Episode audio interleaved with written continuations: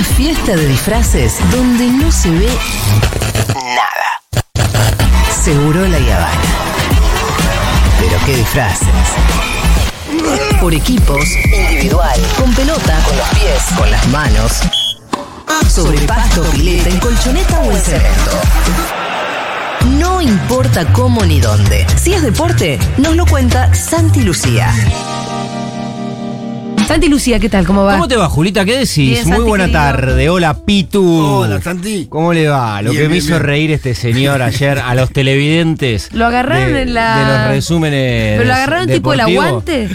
Ma- Ponele, Sí, ponele. En O una, sea, en una jornada. lo agarran. Pero en una jornada muy especial. Porque la verdad, y lo primero que vamos a decir, eh, vinculado a lo que sucedió el fin de semana, que tiene que ver también con las construcciones de los medios de comunicación. En este caso, yo traigo algunas que están vinculadas al fútbol puntualmente.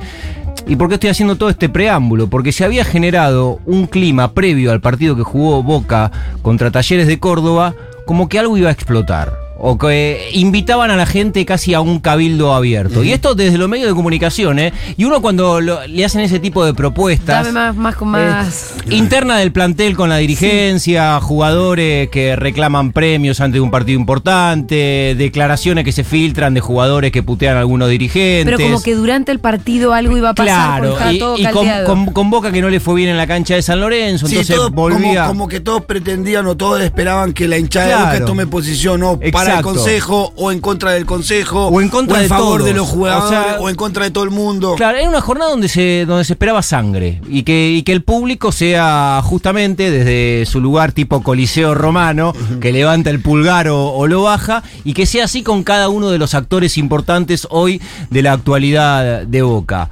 Y, y fin, bueno, finalmente lo que pasó es lo que suele suceder con un público como el de Boca, que fue y bancó, y bancó a todo porque entiende que bancar a todo bancar a Boca hoy. Digo, punto. Pero bueno, desde los medios como que estaba muy traccionado esto. De hecho, en la previa del, em, del partido Boca con Talleres, lo que pasó era muy impresionante también, que los canales de televisión que no tienen los derechos estaban transmitiendo de la bombonera y cuando la voz del estadio daba la formación, era como el momento pendiente, bueno, a ver a quién putean, ¿A ver a quién respalden, pero había más expectativa en eso que en lo que iba a, a pasar, digo, en, en el carozo del asunto, que obviamente era el partido de Boca. Y reitero, finalmente No pasó no nada. sucedió nada. Pero bueno, con este clima, y por qué tanto preámbulo, Sí. con este clima, eh, uno de los Decime programas... que tenés el audio. No Yo tengo, lo tengo acá. ¿Lo tiene? Ah, ¿en serio? Para, pasáselo a Viro, anda pasándoselo. Claro, y entonces Así lo eh, bajamos un, bien. un notero de un canal deportivo estaba dando vueltas, obviamente, por la tribuna y haciendo distintos registros de todo esto que estamos Sí. contando, ver si eh, había una reacción fundamentalmente contra Riquelme, si había una reacción, una reacción contra Darío Benedetto, si había una reacción por el capitán Carlos Izquierdo que va a dejar la institución. Entonces empieza de- desde un Sí. programa que mm, en los resúmenes deportivos el domingo a la noche es el más visto, a dar una vuelta por la platea mientras va mechando con imágenes del partido. Y cuando empiezan a pasar, como habitualmente Sí. sucede, los hinchas, en este caso de Boca, dentro de los plateístas aparece el señor opinando de la actualidad Pero, de, eh, Boca. me imagino que el Yo tengo notero- algunas preguntas para hacer. Para, Yo- bueno, esa pregunta... Yo digo como poner el micrófono bien direccionado así. Tiene tipo- personalidad para ser 9 de Boca. Si no, si no agarra la pelota, ¿qué vamos a decir 9 de Boca? No, el 9 de Boca la tiene que agarrar siempre, lo tiene que patear siempre. Se puede errar todo lo que quiere. Ponelo de vuelta, porque es el pitu en modo termo, es espectacular. no, pero hermoso, pero Porque es el hermoso. modo termo, pero con la dosis de intelectualidad que el pitu siempre tiene. Sí, claro. Hay que tener personalidad para ser 9 de Boca. Si no, si no agarra la pelota, ¿qué vamos a decir 9 de Boca? No, el 9 de Boca la tiene que agarrar siempre, lo tiene que patear siempre. Se. Yo creo que dentro de ese recorrido de hinchas, porque después volvieron a poner otro fragmento donde opinaba el, el Pitu, y le decía que esta mañana, eh, hablando en, en algunos lugares de, de la actualidad de Boca, yo le afané una, una frase al Pitu porque verdaderamente me pareció muy rica. No, sí, bueno, eh, en base de esa idea, me No, pareció la segunda parte. muy rica y descriptiva. Eh, más pelota, menos palabra. Sí. No sé si utilizaste palabra u otra Sí, definición, no, importa. me- Pongámosle palabra. Sí, sí. No, pero... Porque ahí se me fue muy termo. Claro. por- Ah, ¿por qué? Dijiste- Porque dije- ¿Insultaste? No, dije puterío y no tenía que haber dicho eso. Menos, menos puterío y más fútbol. ¿no? Y Claro, después me recorregí. exacto. En menos palabras y más fútbol, dije. Me- Claro. Por todo este contexto Claro. de Exactamente. en Y, Boca. pero y estaba muy bien la descripción, ¿no? Como que bajemos. Ya está, juguemos la pelota, que hace Claro, exactamente. La pelota. Exactamente. Y Vayamos pre- al y- núcleo Y, lo que dije fue porque me pregunta, Benedetto había errado dos penales en, Sí, en la sí. definición de la Copa Libertadores y fue un penal y fue y lo pateó y lo volvió a errar. Entonces Uh. en el entretiempo me preguntan qué pensás. Y el 9 de Boca ¿Benedetto es el tiene. 9? Claro. Benedetto es el 9, El claro, que venía de errar dos penales. ¿Qué pasa? A los 6 minutos del partido de juega Boca con Talleres, dos penales. ¿Puedo eh, hacer una ¿En pregunta? qué situación? Sí, te cuento en qué situación erró Sí, dos penales. sí. En la fase eliminatoria con el Corinthians, el partido terminó 0 a 0 y durante el partido Benedetto tuvo la posibilidad de patear un penal y lo erró. Por ende, si hacía ese penal, Boca se hubiese clasificado. Y en la definición por penales, cuando van a la tanda para ver quién seguía o no, el quinto penal, el último de la serie, le quedó a Benedetto y si lo convertía, Boca accedía a la próxima instancia de la Copa.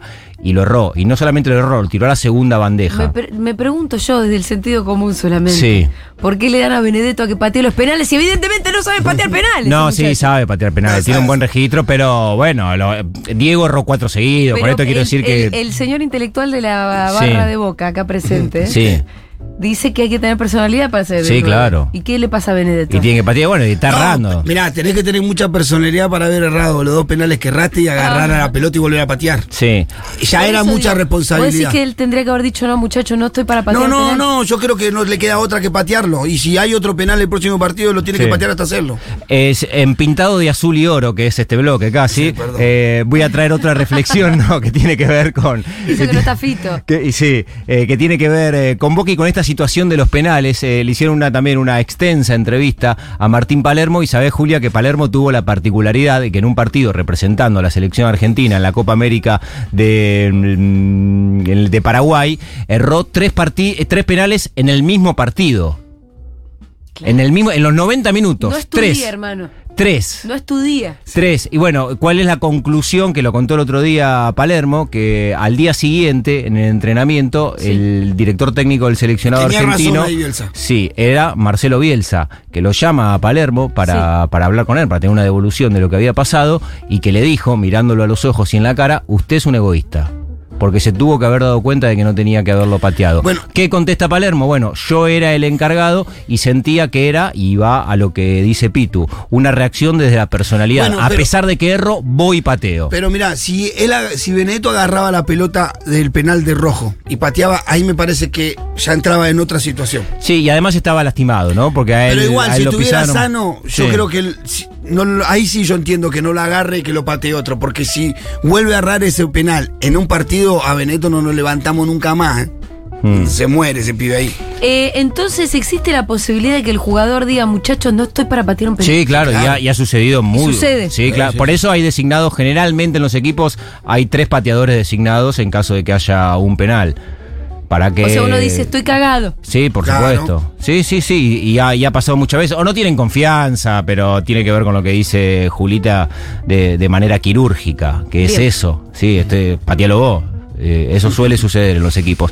Bueno, eh, vamos a otro lugar que Sí. afortunadamente es bastante agradable. Hablábamos el lunes pasado eh, en este espacio también de lo que mm, sucede con la Copa América femenina que se está disputando en Colombia. Y la foto que teníamos el lunes pasado, obviamente todo esto dicho desde un lente argentino, es muy disímil a la que tenemos hoy cuando miramos ya los partidos finales de las instancias del Bueno, grupo en la Copa América. El lunes pasado veníamos de una derrota fuerte con Brasil. Sí, 4 a 0. El jueves ya hablamos con Natu. Ah, El jueves ya hablamos con Natu. el ánimo. Exactamente, y es eh, aún más fuerte el ánimo que hoy tiene el equipo argentino, porque después de la charla que tuvieron con Natu en Segurola el jueves, eh, Argentina jugó el viernes a la noche y ganó su partido, y no solamente que ganó, sino que goleó 5 a 0 a Uruguay, y quizás fue el mejor partido en el ciclo de Germán Portanova desde que está al frente del seleccionado argentino. Esto de encontrar confianza en el recorrido de un campeonato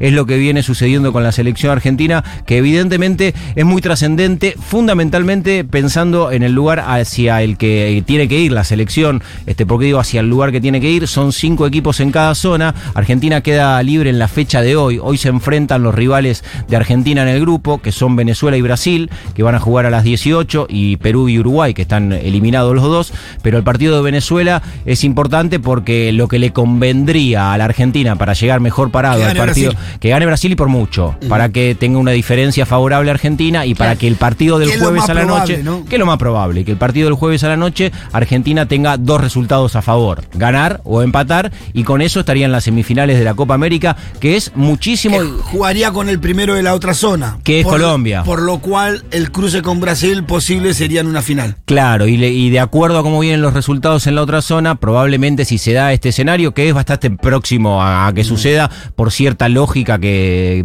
que- que viene sucediendo de hecho en el torneo, es que la Argentina en las semifinales tenga enfrente al seleccionado local, que ganó anoche 2 a 1 Colombia, y que también va a ser un partido muy importante. Le había ganado Paraguay en la primera. le había ganado a Paraguay porque tiene mm, cada una de las participaciones de Colombia el, el apoyo del público y- Claro. y, el marco y la atmósfera y el escenario es completamente distinto sí. a cuando juega Colombia que en cualquier otro partido. Ayer hubo más de 25 mil personas en el Pascual Guerrero viendo al seleccionado colombiano. Y, a- y- insisto con esto, a como viene la configuración de cada uno de los grupos, Argentina muy probablemente si llega a las semifinales tenga que enfrentar en esa instancia a Colombia con el valor agregado que no solamente es jugar una semifinal de Copa América para meterte en el partido decisivo, el sino que si además ganás ese partido estás en la Copa del Mundo. Claro. Porque si quedas cuarto, después te- tendrá que jugar por el, El cuarto lugar claro. y va a repechaje. O sea que sería un partido que tiene Claro. un montón de aristas recontra importantes. El partido para más importante del año para la selección. Te diría,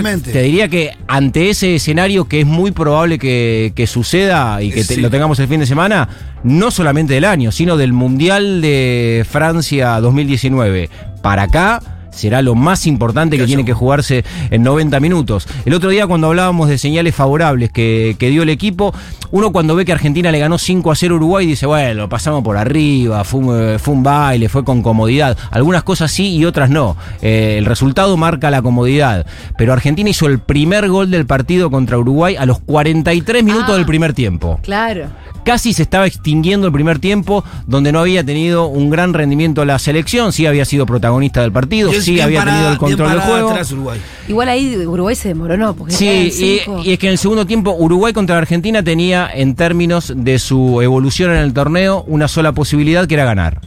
Y cuando se encuentra perdiendo en el entretiempo, Sale la planificación para el segundo es obviamente adelantar Claro. todo el equipo mucho y la moneda girando en el aire o todo nada. Y, está bien, eh, tenía que entrar necesariamente en esa lógica Uruguay, pero acá Argentina lo interpretó muy bien y cuando Uruguay se- adelantó, aprovechó todos los espacios Todos que los tuvo espacios. y tuvo mucha efectividad también. La delantera de Boca, Yamila Rodríguez, hizo tres goles, fue la figura del partido. Había convertido un gol también en la goleada contra Perú. Digo, hay muchas definiciones del fútbol. Una, una de tantas, de las importantes, es que son construcciones de distintas sociedades. Y Argentina con, con Banini y Yamila ha encontrado una sociedad que Claro. está funcionando muy bien Se buscan todo el tiempo. Para. todo el tiempo. La pibe eh, eh, Rodríguez la- eh, está todo el tiempo fijándose Y no jugaban juntas para nada. Mm, No, en selección jugaban juntas, Claro. pero Yamila no tenía ganado un lugar en el equipo titular tan importante como el que tiene y como el que está construyendo también Bien. en esta Copa América. Y el primer gol encima de Argentina, que lo hace Estefanía Banini, el que es a los 43 del primer tiempo, es una jugada, porque si hubiese sido al revés también lo tendría que baja la pelota con la mano. Pero bueno, no hay bar. Eh, fue una jugada muy hay VAR rápida. en la Copa América No hay bar en la Copa. América femenina. No había plata para comprar televisores. Bueno, es, es, eh, es, mm, Conmebol pudo haber invertido.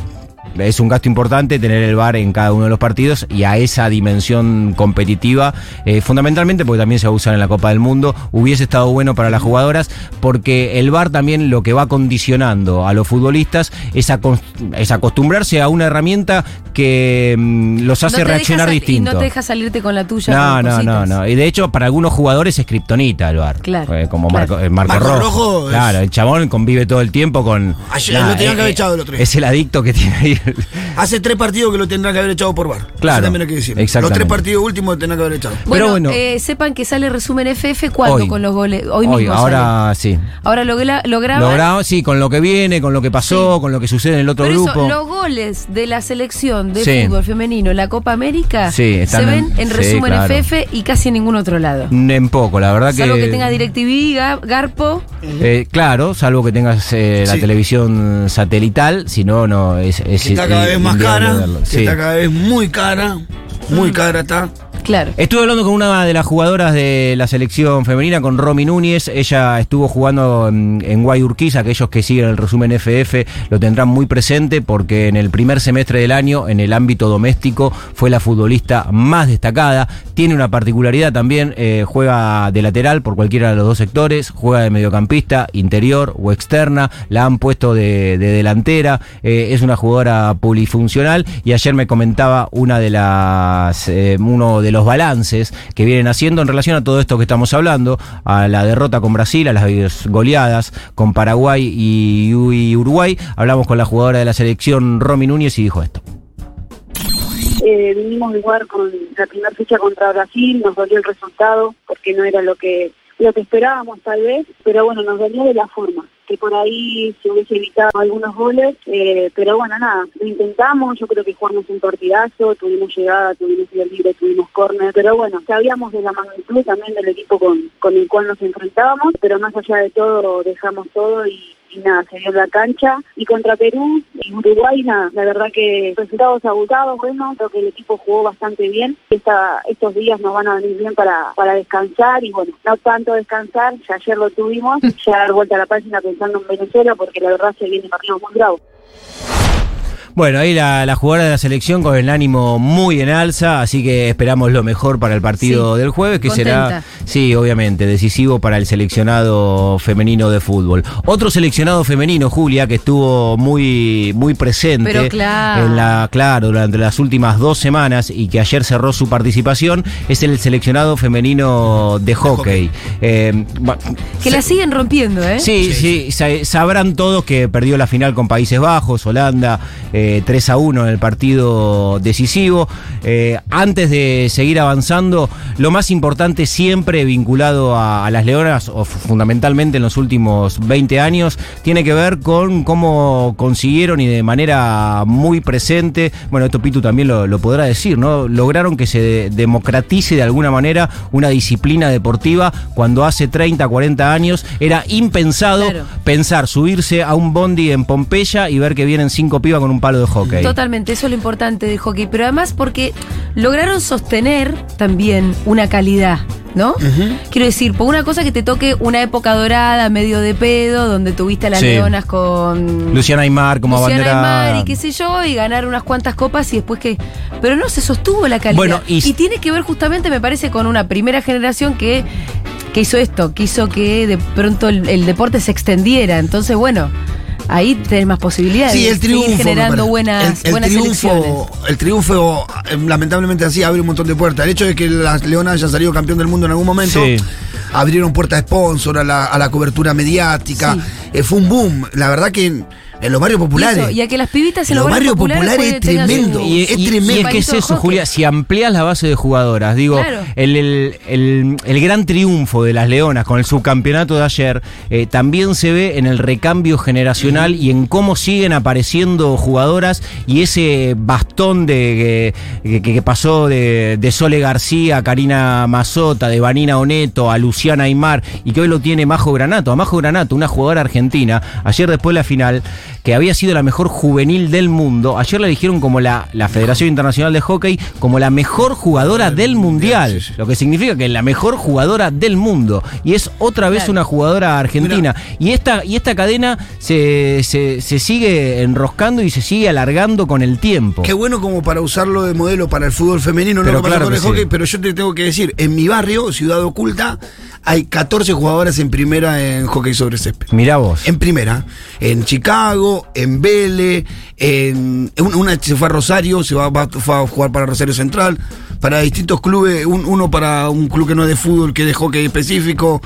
Eh, la verdad que el desarrollo que tuvo el hockey femenino en, en los barrios populares fue tremendo. Y eso tiene que ver, nació con eso. Pitu, con el éxito, Con el y, éxito. y con el peso del seleccionado Sí, argentino en cualquiera de las disciplinas. Por eso cuando íbamos a- al fútbol femenino y decíamos es un absurdo que no Que se no transmita la Copa América, es porque Sí. esto solamente lo genera la selección. Después es cierto que hay que generar estructura y saber construir después de ese éxito y después Claro. del Claro. derrame que viene de medallas olímpicas, de campeonato del mundo. Y el hockey lo pudo Sí. aprovechar. Pero- Pero, tiene que ver fundamentalmente Con eso, Con con la- eso. Con la Sí, sí. victoria. Sí, con la victoria. Y, pe- Pero funciona así. Y No con es que- jugar bien, porque bueno, en realidad pierde la final, pero le ganó un partidazo a Alemania. Y bueno, y en cuanto a eso, porque quiero la decir vic- algo. la- no, y que la victoria genera espejos. Sí. Eh, en algún momento, digo, en- al tenis lo inventó en el país Vila. ¿Por qué? Porque ganaron el campeonato y todos los pibes querían ser como Vila y si querían tener una raqueta y salir a jugar al tenis. Eh, La Leona fue lo mismo. Y con la Todos generación dorada pasó lo mismo. Los chabones fueron recontra campeones, se metieron en la NBA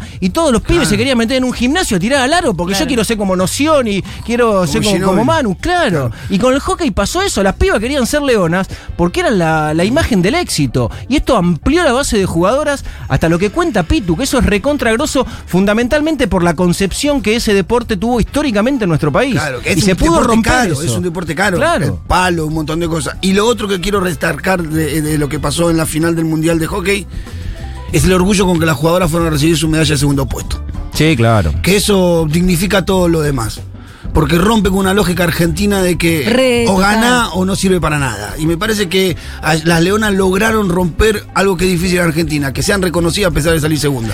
con un posicionamiento que también tiene que ver con algunas individualidades. Lo que decíamos de María José Granato, la mejor jugadora del mundo, la jugadora de Santa Bárbara, reconocida por la Federación Internacional. La goleadora del Mundial fue una jugadora argentina también, Claro. Agustina Gorcelani, que terminó con ocho goles, con el descuento que hizo ayer frente a Países Bajos. Y la mejor arquera de la competencia fue Belén Suchi, que quizás es la historia más emotiva que tuvo este Mundial de Hockey en Cataluña y Países Bajos, porque tiene 37 años, porque ella es una de las campeonas del mundo, había jugado el Mundial de Rosario 2010 Claro. y anunció ella junto a Rocío Sánchez Moquia que una vez que terminaba el Mundial se retiraban y además ella fue decisiva en la definición eh, ante Alemania en las semifinales y en el partido de cuartos de final con Inglaterra atajando un bochón en el último minuto y ayer se despidió y todo lo que tenía que ver con, con lo, lo emocional estaba vinculado a la figura de, de Belén Suchi. Pero lo que marcó Julia también eh, hace un rato, ¿no? Pasan eh, los años desde comienzo de los 2000, fines de los 90, Están ahí. venimos hablando de éxitos deportivos de, de las Leonas, se juega una Copa del Mundo y uno ve la foto de las semifinales y están Holanda, Australia, Alemania y la Argentina. Y la Argentina siempre en forma constante Siempre. dentro de los mejores del mundo como potencia en esa disciplina que no es poco. Y va a seguir así por lo que genera en las bases, ¿no? Por, eso, por, la, por la ampliación de, de las bases de las jugadoras. Como te digo, eh, no hay un barrio en la Argentina, me parece que no tenga pibas jugando al hockey. Un modelo a seguir. Muchas gracias, Santi Lucía. Nos vemos entonces el lunes y además esta noche. En un rato, en un rato En está un el resumen con lo mejor de la selección de estos últimos días y con lo que viene que es Siguiendo mucho. de cerca la Copa América, porque si no lo hacemos nosotros, se ve que no lo hace nadie. Y no lo sé. Pero ya va a empezar a, a suceder en algún momento. Muy bien, nos vemos, Santi. Chau, gracias.